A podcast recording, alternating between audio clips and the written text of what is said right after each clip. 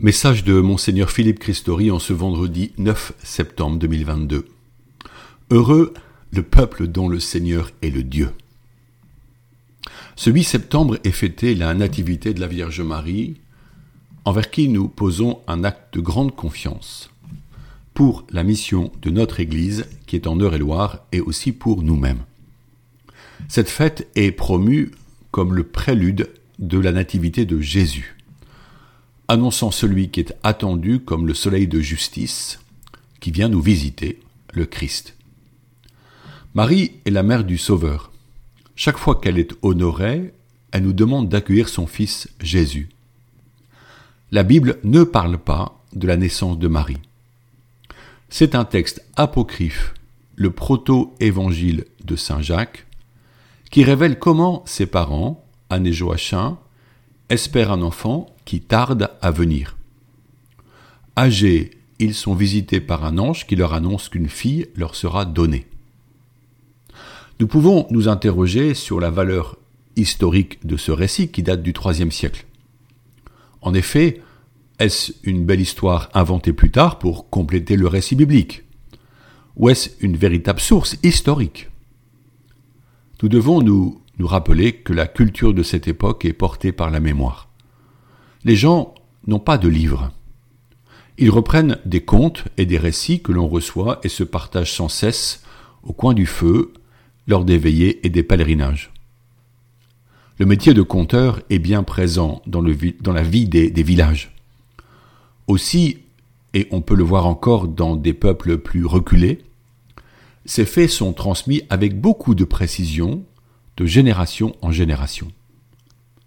Nous pouvons penser que les détails sur la naissance de la Vierge Marie, la joie de ses parents, le fait qu'elle fût éduquée au temple, sa pureté et son amour de Dieu, tout ceci est vrai.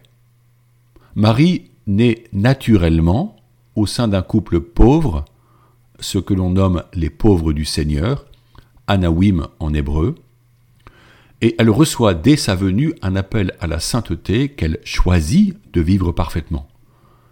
La sainteté de ses parents la soutient, elle se prépare à recevoir sa vocation de mère du Fils de Dieu sans en avoir encore connaissance. La liturgie de cette fête célèbre cet amour de prédilection du Père pour Marie.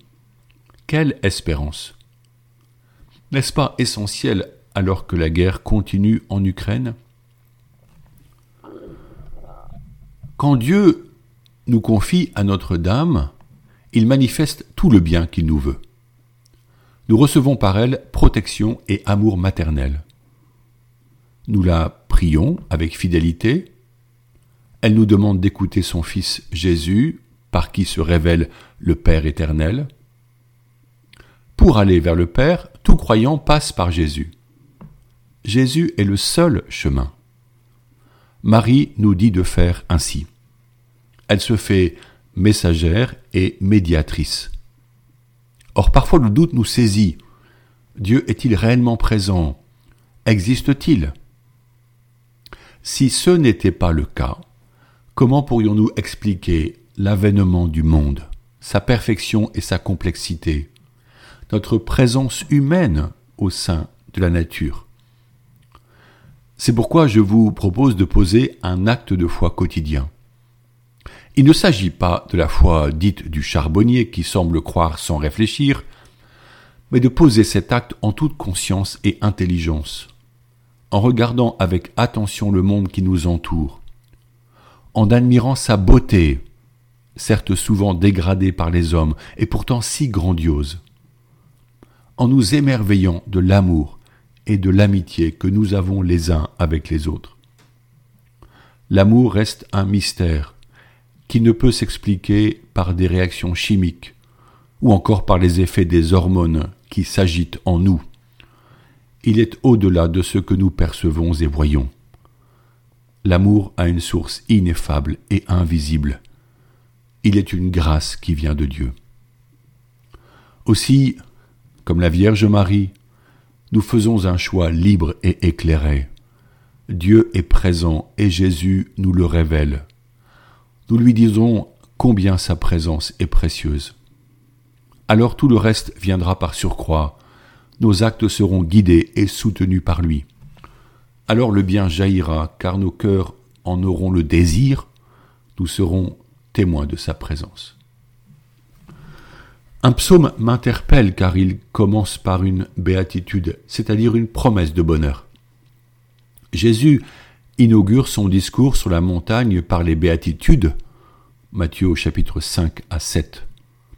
C'est un passage souvent choisi pour les mariages, voire les funérailles. Ces versets ne sont pas des injonctions, mais des paroles d'encouragement à prendre soin de soi en nous reliant à la source, le cœur de Jésus qui, le premier, incarne par sa vie ces béatitudes. Celle du psaume dit ceci. Heureux le peuple dont le Seigneur est le Dieu. Au psaume 32, verset 12. Quand le psalmiste écrit, Jésus n'est pas encore venu. Aussi le mot Seigneur ne le désigne pas. On peut comprendre qu'il désigne l'être supérieur en qui l'homme met toute sa confiance, en l'occurrence Dieu, et non pas quelque fausse divinité païenne ou un bien trompeur tel l'argent. Qu'arrive-t-il à ce croyant qui choisit Dieu seul comme maître et seigneur? Le psaume l'explicite. Il est pour nous un appui, un bouclier. La joie de notre cœur vient de lui. Notre confiance est dans son nom très saint. Psaume 32 au verset 20-21. Qui nous sauvera de toutes ces angoisses qui atteignent nos contemporains? Qui nous donnera la certitude que nous ne sommes pas jetés dans un monde absurde, ballotté par des flots impétueux? La joie de notre cœur ne peut nous être ôtée lorsque nous chantons ces psaumes et louons Dieu. Cultivons cet élan intérieur. Nourrissons-le par notre prière fidèle et quotidienne. Vivre sa foi aujourd'hui appelle à une forme d'héroïsme, le don de soi entier par amour de Dieu. Si nous sommes ce que nous devons être, le monde connaîtra le Seigneur son Dieu. En cette rentrée de septembre, nos paroisses relancent les missions et l'évangélisation. Ces choix nous appartiennent si nous sommes pauvres en moyens, avec moins d'argent et des coûts financiers en hausse, souvent trop peu de force humaine. Lorsque nous croyons en Dieu et posons un acte de foi, nous sommes riches de la présence du Saint-Esprit. Croyons que nous sommes accompagnés et non pas abandonnés. Ensemble, en communauté, nous sommes soutenus. Cette attitude demande la vérité et l'engagement de la foi. Jérémie, le grand prophète de l'exil à Babylone, recommande la droiture du cœur. Jérusalem est menacée par l'ennemi. Aussi, dit-il de la part de Dieu, Rendez meilleurs vos chemins et vos actes, je vous ferai demeurer dans ce lieu. Jérémie 7 au verset 3. Pour les Juifs, ce lieu est celui où il y a le temple, la demeure de Dieu présent dans le Saint des Saints, un espace sacré où personne ne peut entrer sauf le grand prêtre qui préside au culte du peuple juif. C'est une magnifique promesse. Ne s'applique-t-elle pas à chacun de nous? Rendre meilleurs nos chemins et nos actes sous-entend des choix, surtout celui, fondamental pour tout disciple, de se laisser inspirer et éclairer par le Saint-Esprit, plutôt que de penser que nous connaissons et que nous maîtrisons le cours de l'histoire. Jérémie, dans la suite de ce chapitre 7, prévient ceux qui rendent un culte en apparence, mais qui volent, tuent, commettent l'adultère, font, de faux serments, brûlent de l'encens pour le dieu Baal, suivre d'autres dieux inconnus. Quelques siècles plus tard, Jésus dénoncera les orgueilleux, les pharisiens, les prétentieux, qui font des ablutions extérieures, mais dont le cœur est noir, empli de péché. Le dieu Baal, mentionné par le prophète, symbolise nos attachements malfaisants et nos addictions impures qui nous éloignent de la voie du disciple. Or ne sommes-nous pas appelés et destinés à la sainteté, à vivre dans la lumière divine, à briller de l'amour que Dieu nous insuffle auprès des personnes de notre époque? Si le mal fait souffrir et suscite tant de drames, avec toutes les formes de violence faites aux enfants, aux femmes, aux petits, nous, catholiques, réfléchissons ensemble sur nos projets pastoraux pour discerner comment cet amour peut être partagé, comment l'Évangile peut être proclamé, comment la fraternité peut être promue. Sous la plume de Jérémie, on parle de la colère de Dieu qui ne se laisse pas amadouer par les faux cadeaux qu'offrent les hypocrites par leurs offrandes faites au temple. On ne se moque pas de Dieu par tromperie, on choisit de vivre dans sa lumière. Et sa lumière est un don à recevoir. L'Esprit lui-même est lumineux. Jésus est la lumière du monde et il nous la communique abondamment si nous choisissons de la recevoir. En ce début d'année, l'Esprit Saint nous propose le service de l'Église. Dans l'Évangile, Jésus suggère de prendre la dernière place par délicatesse et discrétion, avec la possibilité que le maître de maison nous indique la place d'honneur. L'humilité se vit dans l'action. Elle n'est pas une passivité empreinte de paresse. Accomplis les choses que tu dois faire dans l'humilité, dit Ben Sirac le sage. Chacun a des talents et des charismes qu'il peut mettre en œuvre au service de la mission à laquelle le Seigneur l'appelle.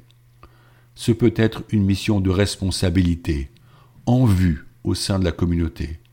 Ce peut être une mission plus discrète, voire cachée, Cependant, toutes ont la même dignité, même si elles ne revêtent pas la même importance pratique. Comment servir avec humilité? Regardons la Vierge Marie qui accueille l'ange Gabriel, se met à son écoute et agit avec empressement. Voici une belle attitude pour discerner notre place et notre service. La mission nous attend et Jésus-Christ saura nous inviter pour nous offrir le meilleur.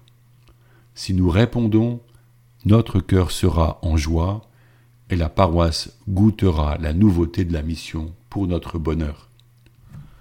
À nouveau, nous prions la Vierge Marie pour la paix.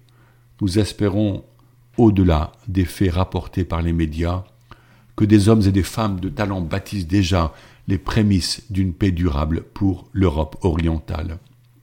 Prions ensemble. Vierge Marie, Notre-Dame de paix, tu es venu jusqu'à nous pour nous porter la paix de Dieu, Jésus ton enfant.